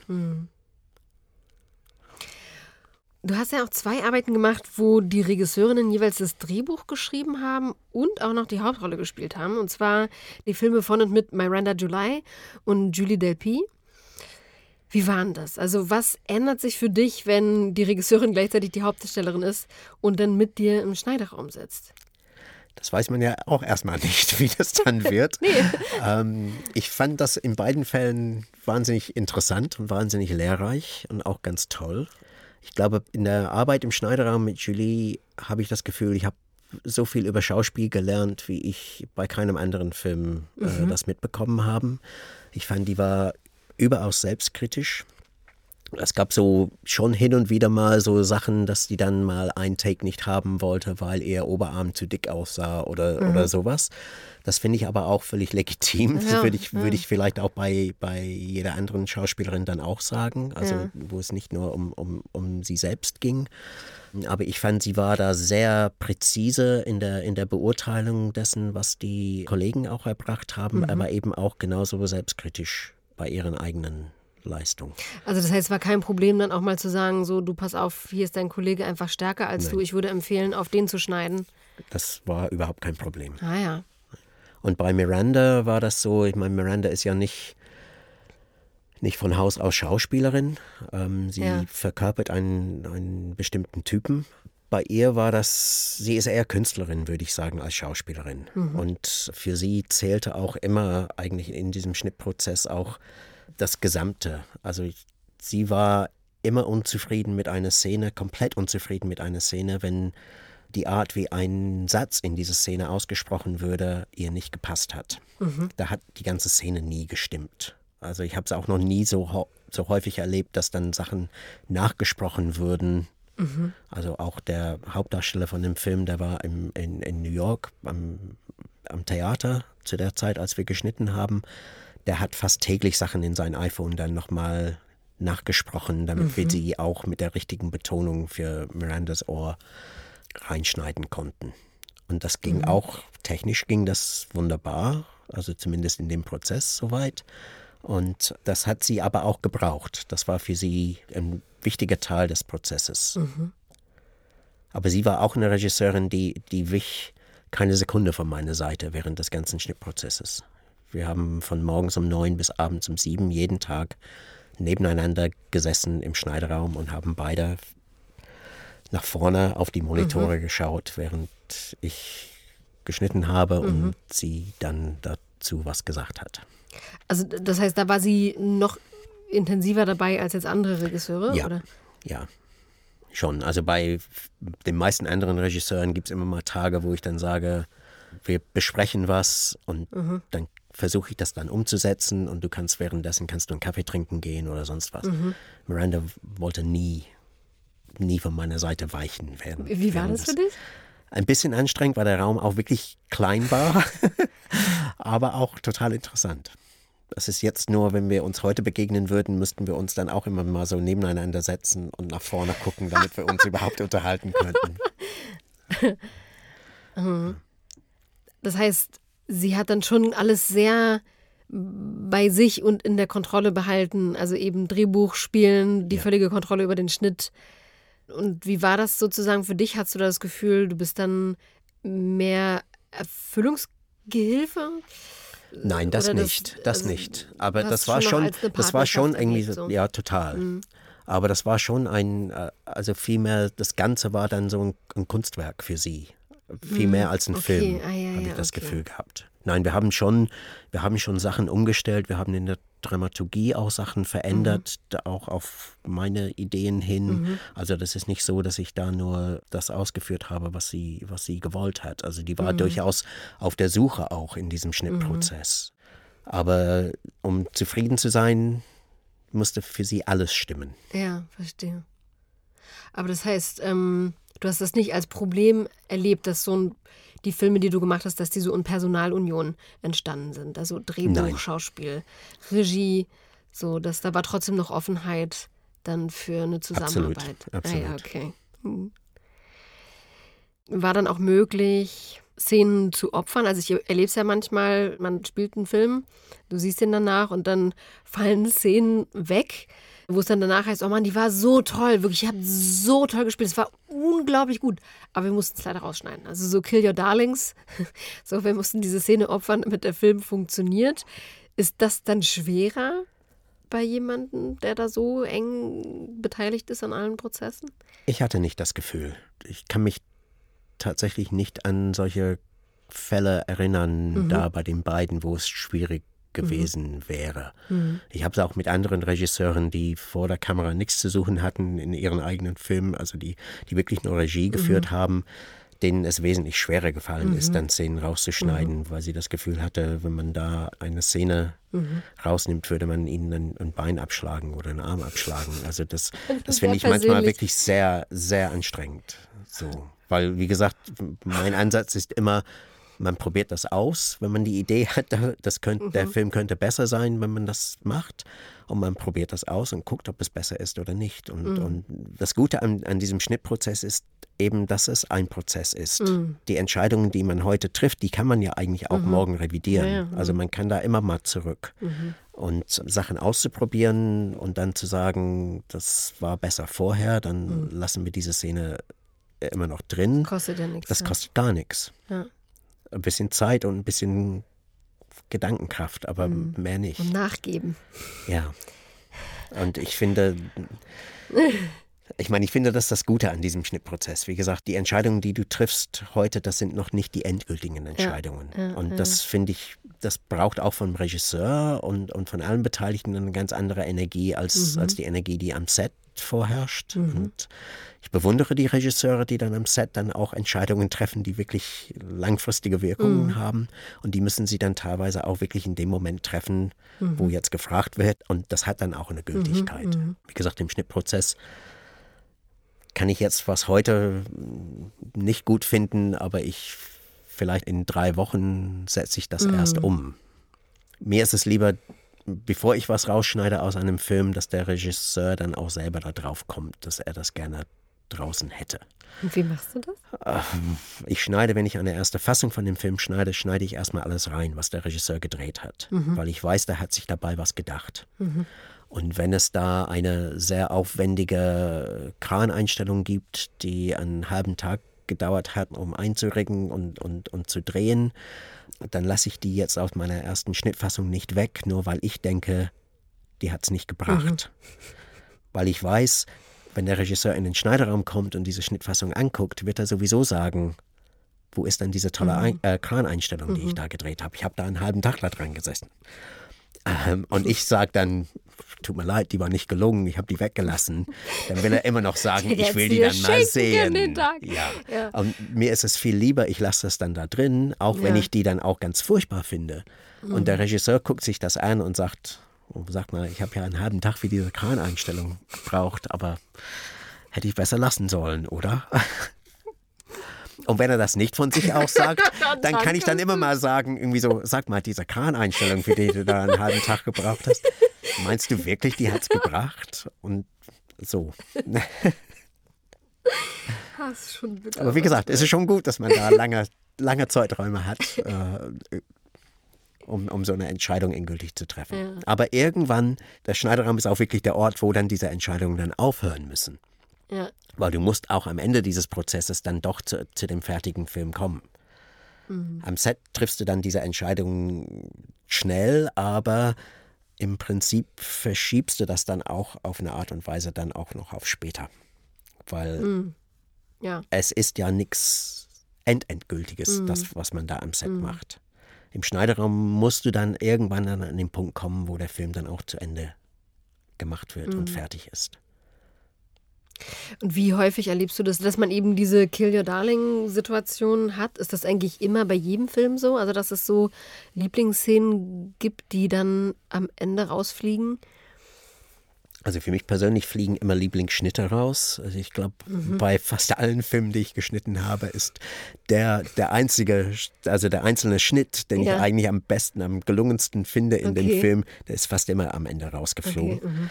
Und diese Kill Your Darlings Nummer, also das ist manchmal angebracht und manchmal nicht. Und manche Regisseure können das besser und manche können das schlechter. Mhm. Und dann gibt es auch noch, also Fatih ist auch ein Fall, bei dem ich dann oft bremsen muss, weil er dann für mein Gefühl zu viel dann rausschmeißen will. Mhm. Der ist auch schnell, dass er dann sagt, ähm, ich habe das versemmelt beim Inszenieren, das ist irgendwie nicht gelungen, die Szene, lass mhm. uns die dann komplett rausschneiden. Mhm. Und ich dann aber doch was da drin sehe, mhm. was auch für die Geschichte wichtig ist oder für die Figuren mhm. wichtig ist und ihn dann davon überzeugen muss, also es hat schon ein paar Mal gegeben, mhm. ihn davon überzeugen muss, dass wir die Szene dann doch da mhm. drin lassen. Vielleicht in veränderter Form, aber dass die dann irgendwie doch wichtig ist. Und aber dieses Phänomen, dass man Sachen, also so wie bei dem Lieblingsschnitt, so, also dass es halt eigentlich Szenen gibt, die ganz toll sind und die man dann trotzdem opfern muss. Erlebst du das oft? Das gibt es häufig, ja. Warum zum Glück, zum Glück so? gibt es DVDs mit äh, Extras da drauf, wo man ja. da diese Szenen dann immer noch mal unterbringen kann, wenn man ja. das will. Ich glaube, das ist, das ist so, dass, dass die Geschichten sich anders entwickeln, wenn, das, wenn die dann inszeniert sind und wenn die Personen durch Räume gehen ja. und durch Zeit gehen, als auf dem Papier. Und hast du es aber auch schon erlebt, dass du dann mit Abstand den Film gesehen hattest und dachtest so, oh Mann, wir hätten das doch drinnen lassen sollen. Wir haben uns da einfach irgendwie ein bisschen, also haben es zu oft geguckt, uns dann gelangweilt und da eigentlich eine falsche Entscheidung getroffen? Nein, eigentlich nicht. Okay. Also ich glaube, ich habe, ich bereue, ich bereue nichts. Nein, ich, ähm, ich, für mich ist die sowieso die schlimmste Vorstellung, ich sitze dann im Kino bei der Premiere von einem Film auf der großen Leinwand und der Kinosaal ist voll. Und ich sehe dann was im Schnitt, wo ich denke, irgendwie so, Mensch, hätte ich das bloß ausprobiert. Das habe ich eigentlich schon immer gewusst, aber ich habe es nie ausprobiert. Ich will eigentlich nie das erleben. Mhm. Und deswegen versuche ich da im Laufe dieses Schnittprozesses alles auszuprobieren, was mir dann mhm. einfällt und auch zu wissen, ich habe mich jetzt für die Variante, wie sie jetzt im Film ist am Ende, mhm. so entschieden, weil das für mich auch die beste Variante mhm. war. Mhm. Und ob ich das in zehn Jahren immer noch so sehe, das weiß ich nicht. Aber mhm. zu diesem Zeitpunkt in meinem Leben, mit dem, was okay, ich jetzt okay. heute fühle und erlebe und erlebt habe und mit der Erfahrung, die ich habe, ist das die bestmögliche Variante von dem, was ich kann. Und wenn ich das habe, dann kann ich auch, ohne dann was zu bereuen, tatsächlich dann auch den mhm. Film gucken und auch in zehn Jahren noch gucken.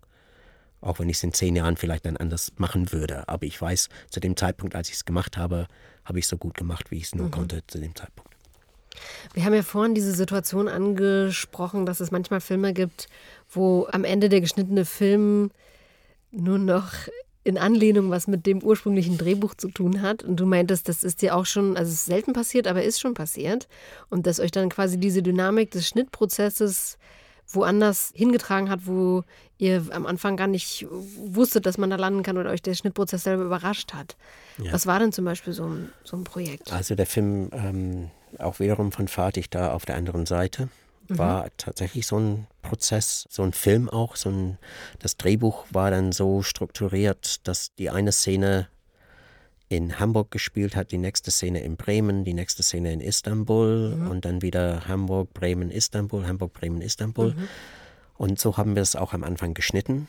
Mhm. Und wir hatten beide das Gefühl, es funktioniert irgendwie schon, aber man muss eigentlich bei jedem Ortswechsel, muss man sich wieder emotional neu orientieren. Mhm. Man fragt sich dann immer kurz, gibt einen Moment beim Zuschauen, wo du dann innehältst und sagst, äh, was hat denn dann jetzt diese Figur da gerade gemacht, als ich ihn das letzte Mal gesehen mhm. habe.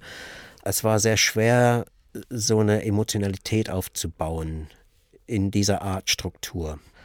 Und da haben wir lange daran gedacht eigentlich. Und irgendwann haben wir das dann in, in einer Nacht dann alles umgestellt und versucht dann auch eine komplett andere Struktur reinzubringen in den mhm. Film und angefangen dann eben in, ähm, also ich, wir fangen jetzt in Bremen an in dem Film und den Strang in Bremen kombiniert mit dem Strang in Hamburg dann bis zu einem bestimmten Punkt in der mhm. Erzählung dann zu erzählen mhm. und dann zurückzuspringen und dann den gleichen Zeitraum in Istanbul dann zu erzählen, bis die beiden Stränge mhm. sich dann treffen. Ja. Mhm.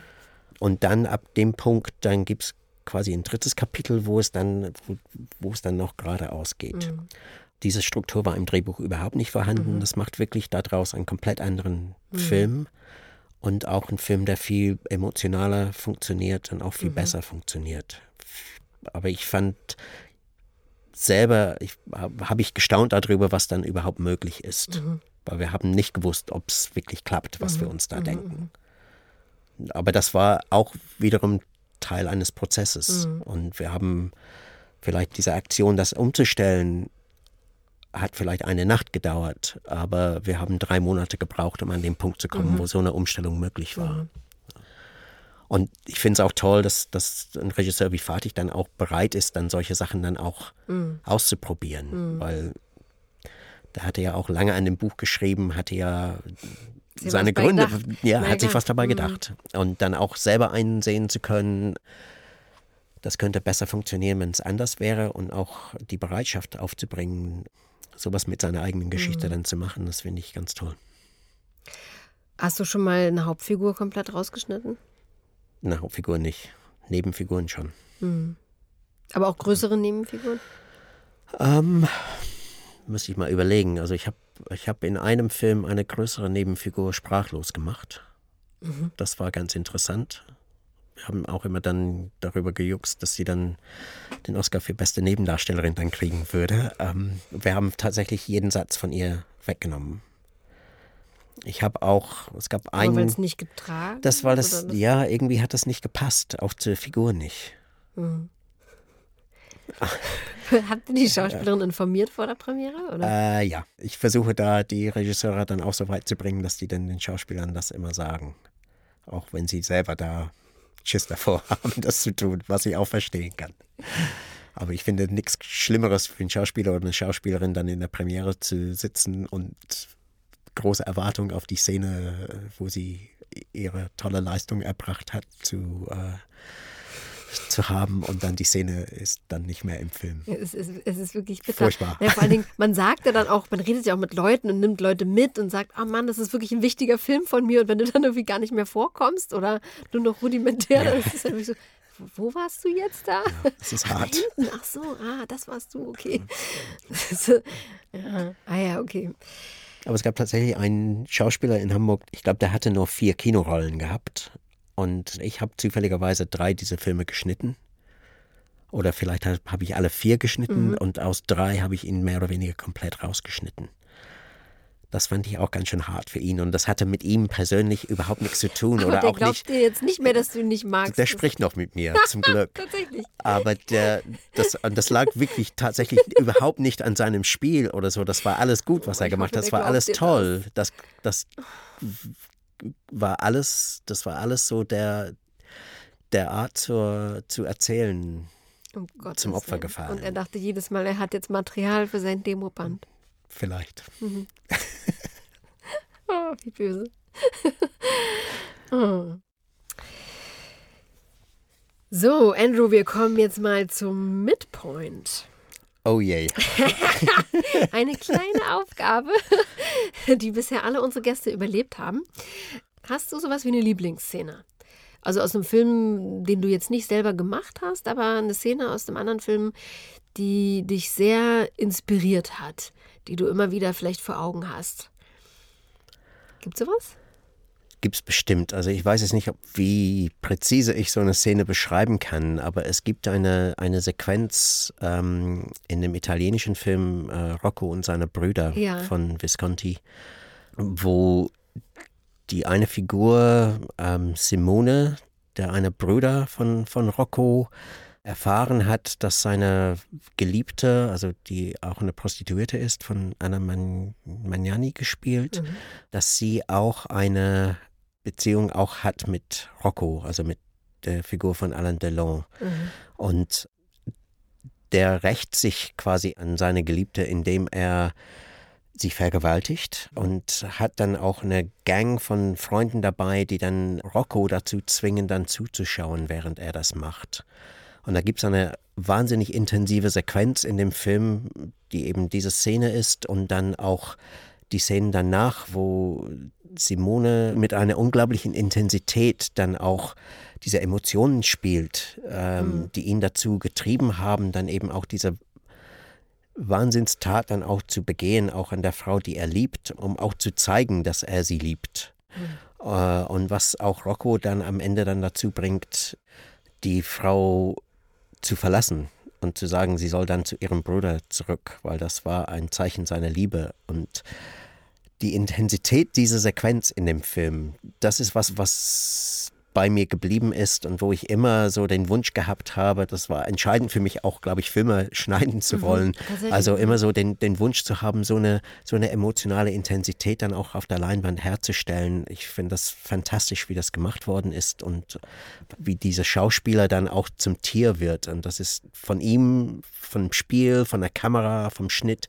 wie alles so, von der Regie, wie alles ineinander übergeht. Diese Intensität erreicht man nur beim Film. Und ich trage das immer noch in mir, diese ja. Szene, und würde wahnsinnig gerne mit so einer Intensität dann auch so Sachen schaffen. Ich hoffe, vielleicht hier und da gelingt das ein bisschen. ja. ja. Aber das heißt, es ist da nicht sozusagen der Schnitt, der dich so begeistert hat, sondern wirklich diese, diese Summe, diese Kulmination ja. von allem, wie das zusammenkommt. Und, und das ist auch das, was dich insgesamt an der Arbeit und am Film so begeistert? Ja. Also ich will eigentlich nicht auf mhm. die, also wenn ich ins Kino gehe, gucke ich nicht auf die du Schnitte. Ich, ich gucke auf den Film und will auch genauso berührt werden wie jeder andere Zuschauer. Ja. Und, ähm, und erst im zweiten gucken, vielleicht dann auch mal gucken, wie, wie haben die das dann gemacht? Wie ist das Ding dann geschnitten, dass es dann auch so gelungen ist? Ja. Also. Du hattest ja vorhin erzählt von deiner Arbeit mit Miranda July und Judy Delpy. Und wie war das für dich, an diesen internationalen Produktionen zu arbeiten? Also wie unterscheidet sich zum Beispiel für dich die Arbeit an einer deutschen Produktion im Vergleich zu diesen internationalen Arbeiten? Fällt dir da was auf? Markante Unterschiede im Umgang mit dem Mediumfilm? Also ich finde, es gibt sehr viele Unterschiede, sowohl in der Art, mit Film umzugehen, als auch in der Art, wie mit Editoren umgegangen wird in mhm. den verschiedenen Ländern. Mhm. Ähm, ich habe doch das Glück gehabt, einige Produktionen zu erleben, die in anderen Ländern gedreht wurden und auch teilweise in anderen Ländern dann auch geschnitten wurden. Also ich habe in Serbien gearbeitet, ich habe in der Türkei gearbeitet, ich habe in Neuseeland gearbeitet, auch in Amerika und in England, in Frankreich. Und das ist schon unterschiedlich. Mhm. Also ich finde, in Deutschland gibt es die schönsten Schneideräume. Die sind wirklich alle ganz toll und sehr großzügig und man wird da auch äh, sehr gut versorgt da in den, in den Post-Production-Häusern.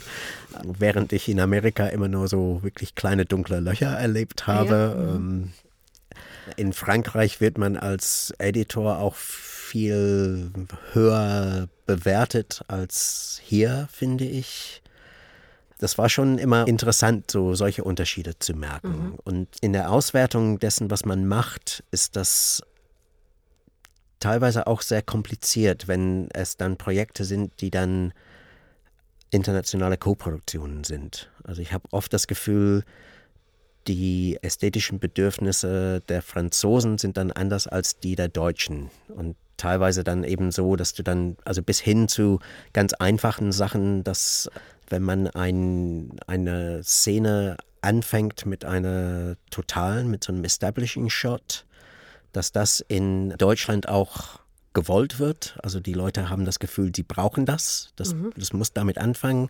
Und die Franzosen finden, das ist dann Fernsehen, was man dann mhm. da schneidet. Und dann gibt es vielleicht dann Streitereien dann darüber, ob man dann diese Einstellung dann braucht. Und die Deutschen sagen, wir brauchen da was. Auch mhm. die Franzosen sagen irgendwie so, ey, mit der Einstellung bloß raus. Das mhm. ist dann eben Fernsehen und wir machen hier Kino. Mit solchen Sachen muss man sich dann irgendwie schon dann auseinandersetzen. Ich fände es interessant, wenn mal eine mal so eine richtige Studie darüber machen würde, wie sowas dann. Der Leitfaden wie, wie, die, wie die Unterschiede sind, ja. ja.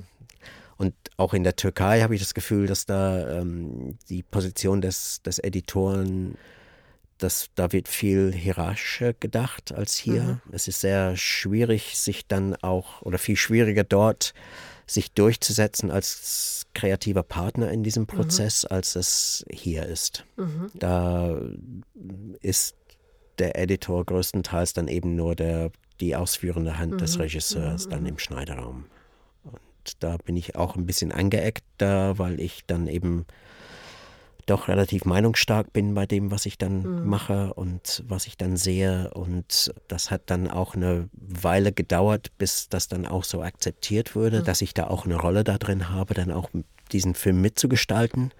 Am Ende waren dann aber auch alle dann wirklich sehr glücklich darüber. Mhm. Und ich finde, das ist für jeden Regisseur kann das nur was Gutes sein, wenn er da eine starke Hand im Schneiderraum hat und auch eine starke Meinung hat. Das hilft dem Prozess unglaublich, finde mhm. ich. Es entstehen dann bessere Filme. Mhm. Aber hast du das schon öfter auch mal erlebt, dass eben Regisseuren schwerfällt, das eben zuzulassen? Das ist aber auch manchmal eine Vertrauensfrage. Ja. Also ich kann mich erinnern, noch vor vielen, vielen Jahren habe ich da mit einem Regisseur zusammengearbeitet. Da bin ich in die Produktion geraten über den Produzenten. Mhm. Also das war eine, eine deutsche Koproduktion mit einem mhm. anderen Land und der Regisseur kam eben aus dem anderen Land und war, glaube ich, eh nicht wirklich glücklich darüber, dass er in Deutschland den Film schneiden musste. Mhm. Und dann sitzt dann jemand, der für ihn dann auch von Produzentenseite dann dahin getragen ah, okay. würde. Mhm. Und er hat wirklich sehr lange gebraucht, um zu begreifen, dass wenn ich dann Vorschläge gemacht habe, dann auch Szenen rauszunehmen, die auch mhm. teilweise auch wirklich sehr aufwendig waren, dass es dann eben nicht dafür war, ähm, dem Produzent das Leben leichter zu machen oder ihm das Leben schwerer zu machen, sondern mhm. auch, dass es wirklich um den Film ging.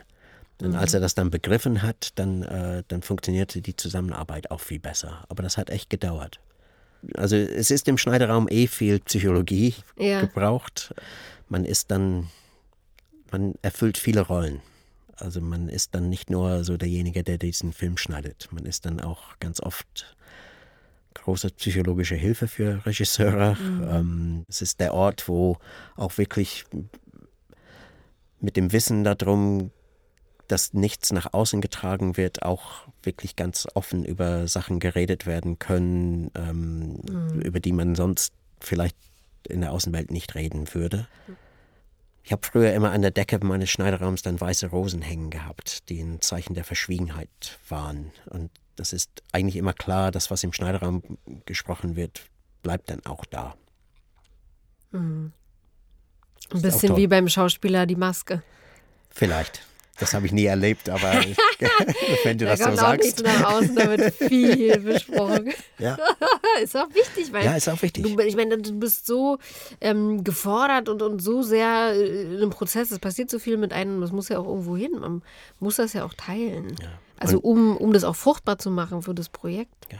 Und die Regisseure zweifeln dann auch ganz oft an, ja. an ihrem eigenen Projekt und an ihrer mhm. eigenen Arbeit. Und in solchen Momenten musst du dann derjenige sein, der ihnen dann auch den Rücken stärkt und dann auch sagt, komm, das wird schon, das kriegen wir schon hin. Und dass dann die wieder aufbaut und sie dazu bringst, auch wieder Vertrauen in ihre eigene Arbeit dann auch zu finden. Ist nicht immer einfach. Interessant, ja, weil einerseits ist ja der Regisseur der, sag ich mal, der Tonangeber, aber so wie du das beschreibst, ist man dann manchmal dann auch irgendwie ein bisschen wie so ein Vater dann vom Regisseur, also wo man dann auch manchmal so die. Das sagst du nur, weil ich so alt und grau aussehe, oder Nein, was? das meine ich so von wegen, also so, so Maskenbildner, Schauspielerverhältnis ist oft so, man kommt ganz schnell in so ein mütterliches Verhältnis. So einfach, mhm. weil, weil das ist irgendwie die Schulter, wo man sich dann auch irgendwie mal ausheult oder das offene Ohr, was man einfach braucht. Und ja, wirklich jemand, der einem dann wieder den Rücken stärkt, wenn man durchhängt. Aber das ist natürlich irgendwie bei einem Regisseur, der ja eigentlich immer der Starke sein muss und derjenige, der quasi wie das letzte Wort hat, ist es ja natürlich noch ambivalenter dann. Ja, aber die das Energien, sich wie, immer mal so dreht. Also wie ich vorhin gesagt habe, die Energien am Set sind dann wirklich auch ganz andere ja. Energien als die, die man im Schneiderraum ja, dann hat. Und, mhm. und ich glaube, viel ist, ist Ego getrieben am Set, ja, muss es auch sein. Sein. Also die Regisseure sind oft so, das ist auch wichtig so, weil mhm. sonst könnten sie ihren Job auch nicht so machen, wie sie das machen. Aber im Schneiderraum hat sowas dann eigentlich überhaupt keinen Platz. Mhm. Und so Ego-Kämpfe oder so die finden im Schneiderraum eigentlich nicht statt. Oder ja. wenn die da stattfinden, dann stimmt was nicht. Ja. Also die Egos müssen irgendwie vor der Tür geparkt werden und können dann auf dem Weg nach Hause mhm. wieder abgeholt werden. Aber mhm. im Schneiderraum haben sie nichts zu suchen. Das heißt, du erlebst die Menschen dann vielleicht auch ganz anders als. Das ist auch wirklich ein sehr, ein, ein, sehr intimes Verhältnis, was dann da entsteht. Mhm. Zwangsläufig. Und man endet, also ich meine, die meisten Filme, die man macht, man, man hat wirklich ein sehr, sehr enges Verhältnis dann zueinander mhm. am Ende. Am Ende des Prozesses. Das ist auch oft so, ne, dass äh, Regisseure immer wieder mit den gleichen Cuttern zusammenarbeiten, oder? Ist auch gut so. Ja. ja. Also ich meine, das hat auch viel mit Kommunikation auch zu tun. Und wenn man ja. das Gefühl hat, man, man versteht auch, der andere versteht dich, wenn du dann irgendwas ja. sagst, der versteht genau, was du dann meinst. Mhm. Und je besser die Zusammenarbeit funktioniert, desto ausgefeilter kann sowas ja. dann auch werden. Ja. Was sind dann generell so für dich die größten Herausforderungen bei deiner Arbeit? Also gibt es Dinge, wo du immer wieder an Grenzen stößt? Und wenn ja, wie gehst du damit um? Also welche Strategien hast du da entwickelt? Also ich habe vorhin gesagt, es gibt immer mal bei jedem Film irgendeinen Punkt, wo ich denke, ich ich kann nicht mehr, ich will nicht ja. mehr, ich werde nie wieder. Das sind aber immer unterschiedliche Punkte bei jedem Film. Manchmal ist das die Zusammenarbeit mit dem Regisseur mhm. oder mit der Regisseurin, wo ich denke, irgendwie so, was, was habe ich, worauf habe ich mich jetzt hier eingelassen? Ich will mhm. das nie wieder machen. Manchmal ist das auch, weil die Kamera irgendwie nicht das ist, was man sich wünscht. Ja. Und manchmal ist das, weil die Schauspieler dann auch nicht das erbringen, was man ja. sich wünschen würde. Manchmal ist es, weil das mit der Musik überhaupt nicht klappt. Also da gibt es alle möglichen Varianten, aber mhm. das ist immer unterschiedlich. Und man muss dann durchhalten. Man weiß, da muss man weiter. Mhm ich brauche dann irgendwie schon Leute außerhalb des Schneiderraums, die mich dann darin unterstützen, dann auch dann weiterzumachen manchmal. Mhm. Das habe ich ganz toll zu Hause, das finde ich auch mhm. großartig so. Und man weiß auch, man will das Beste erreichen mit dem Film. Lässt du ein Projekt dann auch manchmal liegen für ein paar Wochen? Das ist manchmal auch ganz gut so, wenn man das macht. Also ja. um ein bisschen mehr Abstand dazu zu gewinnen viele Sachen sind einfach eine finanzielle Frage. Ja. Wenn man das Budget dazu hat, sowas machen zu können, ist das toll. Wenn man nicht den Zeitdruck hat, da was zu einem bestimmten Termin auch fertig kriegen zu müssen, kann man sich sowas leisten. Das ist genauso wie bei solchen Fragen, wann steigt man mit der Musik ein beim Schnittprozess oder wann steigen die Sounddesigner ein beim mhm. Schnittprozess. Ist das so? Und auch wiederum unterschiedlich. Also ich, je mehr Geld man hat, zur Verfügung hat, desto früher können die auch in den Prozess mit eingebunden werden. Oft ist es so, dass zum Beispiel die Sounddesigner erst nach Schnittende überhaupt mal anfangen zu arbeiten.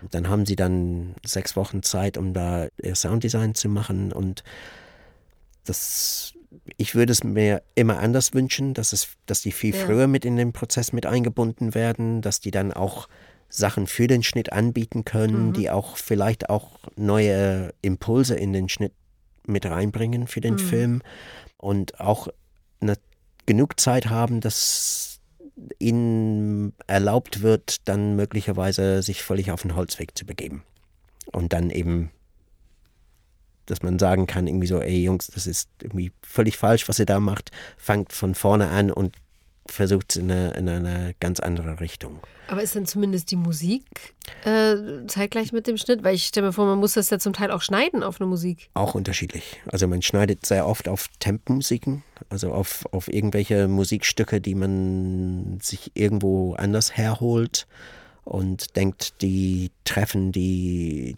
die Stimmung, die man da Aha. erreichen will für die Szene. Ganz oft wird die Musik auch erst komplett zum Schluss gemacht. Mhm. Ich bevorzuge es natürlich auch, wenn die Musik viel früher kommt und das ist aber auch ganz oft eine finanzielle Frage. Ja. Aber wenn man den Komponisten dann mit einbeziehen kann früh und er macht dann erstmal Entwürfe, mit denen dann man im Schnitt arbeiten kann mhm. und dann immer mal Feedback geben kann, wie funktionieren dann diese Entwürfe und er die dann nochmal umändern kann und das ist toll, wenn der Prozess so stattfinden kann. Mhm. Aber das ist nicht häufig gegeben. Ja, okay. Wenn das nicht so ist, dann versuche ich eigentlich auch immer, wenn ich mit Tempmusiken arbeite, dann wenigstens dann auch mit Tempmusiken von dem Komponisten zu arbeiten, von dem ich weiß, der macht mhm. die Filmmusik für den Film. Dann hat das vielleicht dann irgendwo eine Tonalität, ja. die er dann auch leicht wieder treffen kann. Oder sie. Ja, das stelle ich mir echt schwer vor. Also das auch auf einen fertigen Schnitt dann wiederum zu komponieren. Ja, aber das wird ja. so gemacht. Mhm. Interessant. Ja. Mhm. Und das ist natürlich immer so, dass man, wenn man da irgendwelche Tempmusiken hat aus anderen Filmen oder Musikstücke, für die man dann auch am Ende die Rechte nicht bekommt, mhm. weil die mhm. dann zu teuer sind, man verliebt sich immer in diese, in mhm. diese Stücke, wenn man die so oft hört. Und dann hat es jeder Komponist dann auch schwer, dann mhm. auch die Höhe zu erreichen, die man dann schon gehabt hat im Schnitt. Mhm. Was war eigentlich bisher so der herausforderndste Schnittprozess für dich? Also ich finde, auf eine Art sind die Dokumentarfilme, die ich schneide, viel herausfordernder als die Spielfilme, weil man ganz oft vor Material steht, die an sich erstmal noch keine Struktur hat und mhm. wo man dann auch im Schneideraum dann erstmal die Idee, die man hatte, als dieses Material gedreht wurde, dann auch zu einer Struktur bringen muss oder mhm. in eine Struktur bringen muss und auch quasi die Dramaturgie dieses Materials dann auch erstmal erfinden muss. Und oft ist das so und in der heutigen Welt, wo digital gedreht wird und immer billiger wird zu drehen, mhm. ähm, immer häufiger so, dass dann Unmengen von Material dann auch bei solchen Filmen mhm. dann auch äh, vorhanden sind. Mhm. Also ich glaube, die größte Herausforderung, wenn ich jetzt an einen, einen einzelnen Film denke, den ich geschnitten habe, war vielleicht Crossing the Bridge, den äh, Musikdokumentarfilm, mhm. den mhm. fertig gemacht hat über die, die Musikszene in Istanbul. Mhm. Da hatten wir auch sowas wie 150 Stunden Material und eigentlich nicht so, also das Wissen, dass wir da vieles abdecken wollten ähm, von der Musikszene in Istanbul und noch keine wirkliche Idee, wie wir das dann strukturieren und welches Stück dann wohin kommt und welche Band dann wie vorgestellt wird und so. Mhm. Und ähm, das war tatsächlich eine sehr große Herausforderung dieser Arbeit, aber auch eine ganz tolle. Also ich habe diesen Film wahnsinnig gerne geschnitten mhm. auch. Also der Prozess war auch ganz toll. Wie lange habt ihr gebaut? Ich glaube ein halbes Jahr, mhm. sowas, acht Monate, sechs, sechs bis acht Monate. Ich habe auch mal einen Film geschnitten, bei dem ich dann auch am Ende dann doch meinen Namen zurückgezogen habe von dem ah ja. Film, weil jemand anders den Film dann am Ende dann übernommen hat und den dann, also ich hatte glaube ich ein halbes Jahr an dem Film geschnitten ja. und der war nicht einfach zu schneiden. Das war eine Regisseurin, die auch nicht wirklich wusste, was sie dann wollte mit dem ja. Film.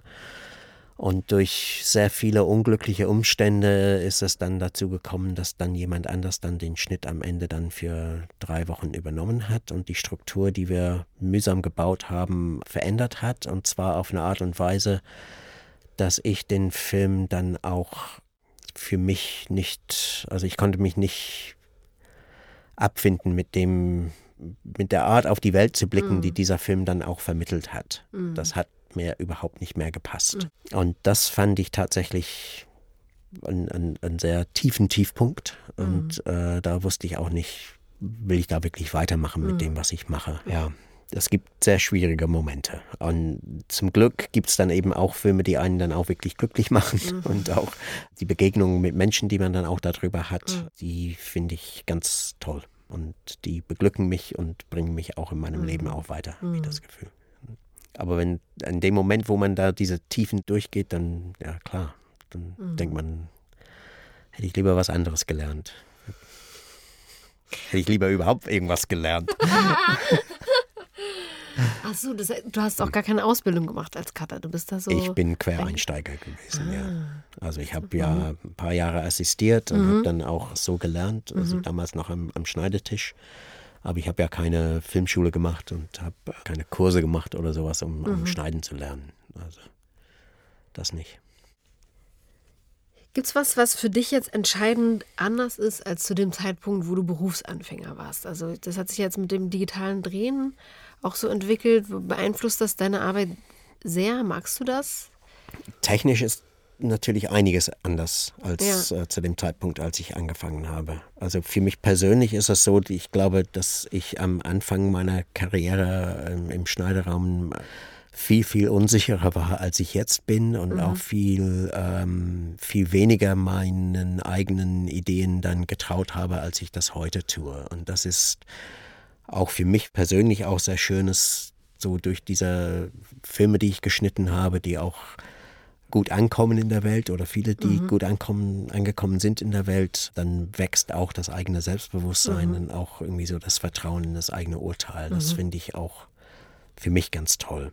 Auf der technischen Seite ist es so, dass sich einiges geändert hat, weil damals würde nur auf Film gedreht und meine, das klingt, als, als wäre ich, als wäre das aus, das ist ja aus einem anderen Jahrhundert, aber aus, aus, aus der Steinzeit. Aber am Schneidetisch zu schneiden, das, find, das ist eine Erfahrung, die ich nicht hätte missen wollen. Also ich finde das ganz wesentlich für, für die Art, wie ich dann auch auf Filme gucke, dass ich das so gelernt habe. Ähm, man dann wirklich das Rohmaterial dann wirklich zusammen kleben musste. Auch, dass man das in den Händen hatte, den Händen dass es was, mhm. was, was Körperliches und Physisches ja. war. Und auch überhaupt, dass ich dann zu der Zeit, als ich assistiert habe und diesen Beruf gelernt habe, dass ich dann durch die Notwendigkeit, im Schneiderraum zu sein, um diese Tätigkeit überhaupt auszuführen, ja. weil man, man würde immer gebraucht von der Editorin, bei der ich gelernt mhm. habe aber ich war dann auch dadurch eben auch an allen Entscheidungsprozessen auch beteiligt in irgendeiner Form. Mhm. Also auch wenn ich da nur mitgehört habe. Aber ich wusste immer, warum die Entscheidungen so getroffen wurden, wie sie getroffen mhm, wurden. Mhm. Und ich wusste auch, was dann alles versucht wurde. Und das war eine wahnsinnig tolle Schule für mich. Einfach da in dem Raum zu sein, während zwei andere Leute, also die, die mhm. Editorin und der Regisseur, dann auch gearbeitet haben an dem Film und den Prozess so mitzubekommen. Das haben Assistenten heute leider nicht mehr. Das finde ich wahnsinnig bedauerlich, dass es so ist. In anderen Ländern ist es tatsächlich anders. Also die Filme, die ich in Amerika gemacht habe oder in England gemacht habe, habe ich für die komplette Schnittzeit immer einen Assistenten gehabt, der auch viele Sachen übernommen hat von mir, der auch mal ein bisschen was ausprobieren konnte, der auch auf dem Schneiderraum war, der auch die Prozesse auch gut mitbekommen hat, die dann auch stattfinden. Und hier in Deutschland ist das so, dass die Assistenten dann bezahlt werden bis zu dem Zeitpunkt, dass der Dreh vorbei ist. Und die haben ihre Arbeit gemacht, indem sie alles eindigitalisiert haben, bei allen Szenen den Ton angelegt mhm. haben und alles so aufbereitet haben, dann für mich, wie, wie ich das mhm. brauche. Zwischendurch vielleicht mal einen Teamfilm geschnitten habe, da für das Bergfest beim mhm. Dreh aber das ist dann eben das Ende ihrer mhm, Tätigkeit. Mhm. Und die sind dann eben nicht mehr im Schneiderraum, während dann auch geschnitten wird und während mit dem Regisseur mhm. geschnitten wird und während dann Entscheidungen auch getroffen werden und mhm. diskutiert wird und ausprobiert wird und, und beurteilt wird. Und ich frage mich, wie dann junge Editoren sowas dann auch lernen. Weil die, die Jungen sind dann eben an Filmschulen und die machen dann ihr Bachelorstudium, aber das sind dann wahnsinnig junge Leute. Und die sind mhm. technisch sehr versiert, aber sie haben keine Lebenserfahrung. Und das finde ich tatsächlich, was die Branche mal wirklich überdenken müsste, weil auf sich mache ich mir dann schon Sorgen um den, um den Nachwuchs. Und da frage ich mich, wie, wie wir auch das ein bisschen verändern könnten Und vielleicht gibt es dann auch Modelle aus anderen Ländern, die wir dann ein bisschen mehr mhm. übernehmen könnten. In Dänemark, glaube ich, werden ganz oft junge Editoren mit älteren, erfahrenen Editoren dann zusammengebracht mhm. auf ein Projekt. Aber es kostet wahrscheinlich ein bisschen mehr, mhm. als man hier bereit ist auszugeben für sowas. Aber meinst du es nur ein Kostenfaktor oder ist es äh, vielleicht auch so, dass die Regisseure das gar nicht so unbedingt wollen, dass dann noch jemand mit dabei ist? Ich glaube, das hat von Regieseite her, also die spielen, glaube ich, dabei keine Rolle mhm. so groß. Also ähm, könnte man theoretisch sowas wie so ein Praktikumsprogramm eigentlich ins Leben rufen. Also sofern die jungen Schnittmeister bereit wären, das irgendwie für ein Praktikantengehalt zu machen, für die Berufserfahrung, könnte ja, man ich meine, das ist, Es ist schon so, dass, dass, dass, wenn jemand anders, wenn, wenn jemand Drittes im Schneiderraum sitzt und man das gewohnt ist, dann eben vor diesen Monitoren dann eben auch nur zu zweit zu sitzen und eine dritte Person im Raum sitzt, die dann auch nichts zu tun hat, ja, ja. außer zuzuhören, das mhm. ist schwierig. Also ich stelle mir eher was vor, dass dann die Assistenten in England oder in Amerika, die mhm. haben eigentlich immer was zu tun. Was machen die dann? Die machen viel Tonarbeit, die machen dann vielleicht auch nochmal VFX-Arbeiten, also die bauen dann Sachen um oder die nehmen Sequenzen, die man geschnitten hat und machen sie dann in irgendeiner Form dann auch noch fertiger. Die machen vielleicht dann nochmal viel Korrekturarbeit an den Farben und sowas. Also das, man findet immer was, was die was die tun können. Aber das heißt, an den Entscheidungsprozessen sind die ja dann auch nicht wirklich beteiligt. Die sind dann ja? einem, die sind nicht im Raum, aber ja. die sind irgendwie insofern beteiligt, weil man ständig im Austausch mit denen ist darüber. Ja. Ah, das heißt, du, die Assistenten fragen dich dann zum Beispiel auch mal was, so warum habt ihr diese ja, genau. Entscheidung getroffen genau. und so. Ja.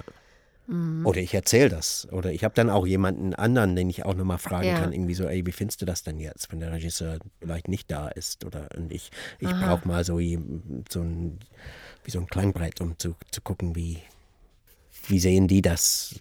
Bin ich jetzt auf dem, auf dem Irrweg oder aber das heißt, die sitzen trotzdem in der Regel nicht im die Raum, sitzen wenn in der Regel schneidet. nicht im Raum, die sitzen im anderen ja. Raum, im anderen mhm. Rechner. Ja. Ah ja, okay. Mhm. Aber die sind doch Teil des Prozesses. Ja. Und ich glaube, so jetzt bei diesem dänischen Modell, so wie ich das verstanden mhm. habe, ist das dann auch tatsächlich so, dass die Jungen vielleicht dann auch nochmal was schneiden und die, die Erfahreneren dann auch noch quasi mit da dran mhm. schneiden. Tja, das wäre doch ein toller Punkt für die Akademie. Siehst du, Vielleicht. Das kann man doch mal in die Runde Vielleicht. werfen. In eurer Sektion. Gibt es denn ein Erlebnis, was du nie vergessen wirst in deiner ganzen Laufbahn?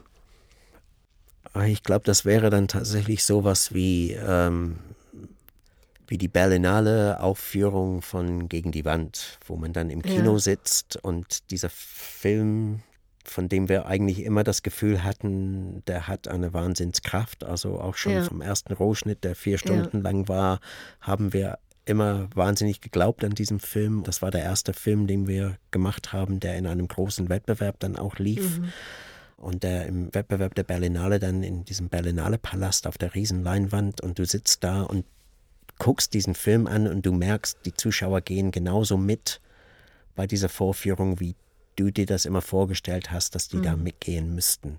Das ist ein selten beglückendes Erlebnis. Mhm. Das ja, war ja auch so ein Wagnis, dieser Film. Also ja, ja. Aber zu spüren, irgendwie so, das funktioniert auch alles. Das kommt ja. auch genauso an, wie, wie du das auch mhm. gedacht hast, dass es dann funktioniert. Mhm. Ganz toll, sowas.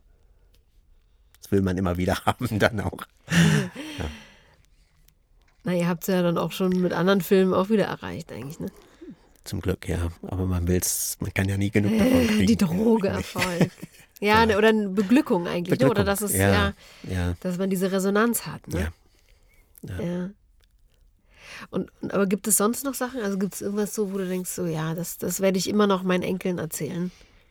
Also ich finde es ich find's einfach immer wieder toll, mit, mit was für Leuten man dann auch in Kontakt tritt, dann auch mhm. durch diese Arbeit. Und ob es dann jetzt damit zusammenhängt, dass man dann auch die Gelegenheit kriegt, dann auch in fremde Länder zu reisen, um über die mhm. Arbeit dann zu referieren und die Arbeit zu zeigen mhm. und dann auch wirklich unglaublich tolle Begegnungen hat mit Menschen, mit denen man sonst nie zusammengekommen wäre. Oder eben auch im Schneiderraum, dann, dass dann Leute reinkommen, wie, also mit denen ich sonst im Leben nicht in Kontakt kommen würde. Kannst du da so eine prägende Begegnung beschreiben? Also ein Beispiel wäre einfach mal der Mann, der bei Aus dem Nichts den Richter gespielt hat, der mhm. ein mittlerweile in Ruhestand äh, stehender Richter mhm. war, also quasi ein echter Richter, mhm. den Vater da besetzt hat für die Rolle. Und er ah, kam ah, okay. uns dann mhm. auch ein paar Mal im Schneiderraum besuchen. Und das ist ein Mann, vor dem ich unglaublich viel Respekt habe, vor dem, mhm. was er in seinem Berufsleben erreicht hat. Und der dann da sitzt und wirklich staunt über, staunt eigentlich über die Präzision, mit der wir dann auch die Sachen dann bearbeiten, die dann mhm. vor uns liegen. Und auch selbst total beglückt ist, da Teil unseres Prozesses mhm. sein zu dürfen. Und mhm. ich mochte den als Mann wirklich mhm. ganz toll, als Mensch. Und ja, wie gesagt, ich wäre sonst mit dem zum Beispiel nie in Kontakt gekommen im, mhm. im Leben. Ja, Andrew, dann kommen wir jetzt zum Ende unseres Gesprächs. Ja. Schon zu den letzten drei Fragen. Wobei du ja eine von den drei schon beantwortet hast. Also es sind drei Fragen, die ich eigentlich auch all meinen Gesprächspartnern stelle. Eigentlich haben wir darüber aber auch schon geredet, über die Vereinbarkeit von Privat- und Berufsleben. Möchtest du dazu noch irgendwas ergänzen? Ist dir da noch was eingefallen jetzt im Laufe unseres Gesprächs? Also ich finde es tatsächlich sehr schwierig, weil man da auch viel von zu Hause weg ist. Man, also auch wenn man in der, in der gleichen Stadt arbeitet, in der man lebt, das ist finde ich, eine totale Belastung für jede Beziehung und auch für jedes Familienleben. Vor allem, wenn Kinder dann da involviert sind. Ich finde ich finde es ganz toll von meinen Kindern, dass die das auch getragen haben, dass ich dann auch viel weg war. Und ich finde, man müsste das irgendwie anders gestalten, aber ich habe, weiß Gott nicht, nicht die Ahnung, wo, wie. Oh, ich weiß noch, wo die Monika Schindler den Ehrenpreis bekommen hat von der Deutschen Filmakademie für ihr Lebenswerk, ja auch Schnittmeisterin. Und die sich dann bedankt hatte, auch bei ihrer Tochter, die sie halt meistens, so wie sie gesagt hat, von hinten gesehen hat. Mhm. Also die Tochter sie. Mhm. Und man sah halt auch die Tochter wirklich mit Tränen im Zuschauerraum so. Und mit Stolz für ihre Mutter, aber auch, ja, mit all dem, was das bedeutet hat, so. Für sie als Kind. Aber das fand ich, das fand ich unheimlich. Ich habe mich total gerissen dann in dem Moment, dass sie sich aber eben auch bei ihrer Tochter dafür bedankt hat, so dass sie das überhaupt ermöglicht hat. So. Ja. Aber es ist wahrscheinlich in jedem künstlerischen Beruf so, dass man da auch wirklich. Mhm. Das ist eben nicht, dass du da morgens aus der Tür rausgehst und abends dann auch um 17 ja. Uhr dann auch deinen Schreibtisch zuklappst und nach Hause kommst. Und Aber hast du das Gefühl gehabt, dass deine Kinder auch in irgendeiner Weise davon profitieren? Ich hoffe, die würden dazu sagen, ja. Aber ähm, ihr habt nie darüber ich gesprochen. Ich würde das nicht wagen, das zu behaupten. Ja. Ähm, mhm. Aber ich, ich hoffe schon, dass die das Gefühl haben. Die sind noch so jung, ne? Oder gehen die auch schon, gehen die auch in eine künstlerische Richtung? Ähm, werden wir sehen. Weiß man noch nicht. Ja, okay. Aber das heißt, sie sind dem schon mit Interesse begegnet. Absolut, absolut. Also die stehen dem sehr offen gegenüber. Die gehen auch gerne in die Filme, die ich geschnitten ja, habe. Die okay. sind, glaube ich, auch recht stolz darauf, dass ich das mache, was ich mache. Also ja. so erlebe ich es zumindest. Ja. Waren die denn auch mit in Cannes und beim Golden Globe? Die waren Globe leider nicht mit in Cannes. Ich war ah. selber nicht beim Golden Globe dabei. Ah, okay. Nein, aber die kommen gerne mal mit zu Premieren, wenn das geht. Ja. Das ist okay. ja auch nicht immer möglich. Und geben sie dir auch Feedback zu deiner Arbeit? Ja, mittlerweile ja. Die äh, schauen sich die Sachen auch an und äh, ja. meine Tochter ist jetzt 24, also die hole ich gerne mal als Testzuschauerin mit dazu, ah, okay. wenn wir dann Testvorführungen machen und so. Und wie ist das für die Regisseure, wenn dann deine Tochter da Ach, drin ist? Die ist ja eine von vielen, die dann kommen. Ist egal. Also das ist ja. okay. Ja, das finden die auch gut. Und für dich ist dann auch nicht komisch vor den Regisseuren, wenn deine Tochter sagt, Papa, nee. Na, das wird sie mir auch nie so sagen, glaube ich. dass sie besser erzogen. Äh, das wird sie mir im Privaten dann auch stecken. Ja, okay. Ja. Was denkst du denn, wenn du an Rente denkst? Ich denke, oh Gott. Ich nicht. Ja. ich nicht. Ich denke, ich werde sowieso irgendwie weiterarbeiten, bis ich dann irgendwann mal nicht mehr die Fähigkeit ja. dazu habe oder irgendwie tot umfalle. Ähm, ja. Wahrscheinlich dann auch noch mit der Hand an der, an der Maus. Ähm, ich denke so wenig wie möglich darüber nach. Also ich will auch gerne noch weiterarbeiten und auch mhm. lange arbeiten. Ich hätte gerne irgendwie doch ein bisschen mehr Sicherheit im Alter, als ich es mhm. haben werde. Also finanzielle ähm, Sicherheit. Ja. Du? Mhm. Die habe ich im Prinzip nicht wirklich. Und Ganz konkret gefragt, also das heißt, man verdient nicht mhm. genug oder sind die Versicherungszeiträume nicht lang genug, um auf eine probate Rente zu kommen? Die oder? waren für mich nicht so, sagen wir so. Ja, okay. Mhm. Ähm, und ich habe auch nie genug Geld beiseite geschafft, um mir ein Haus zu kaufen oder sowas. Mhm. Das würde ich mir irgendwie schon sehr wünschen. Aber vielleicht, wer weiß. Aber das heißt, selbst wenn man so gut beschäftigt ist wie du als Cutter, heißt das nicht, dass man eine angemessene Rente dann bekommt. Och, es gibt dann immer mal Leerzeiten dazwischen einfach. Ja? Also ja. das ist irgendwie, ich bin gut mhm. beschäftigt, aber man geht nicht von einem Projekt dann direkt zum nächsten. Kann man Oder ja sehr selten, kann man ja auch gar mhm. nicht. Und man braucht auch wirklich Zeiten mhm. dazwischen, um, um sich auch kreativ zu erholen. Ich brauche auch Zeiten dazwischen, wo ich mal ans Meer fahre und, und Horizont sehe mhm. und nicht nur auf dem Bildschirm gucke, sonst kann ich auch die Arbeit nicht mhm. machen, die ich mache.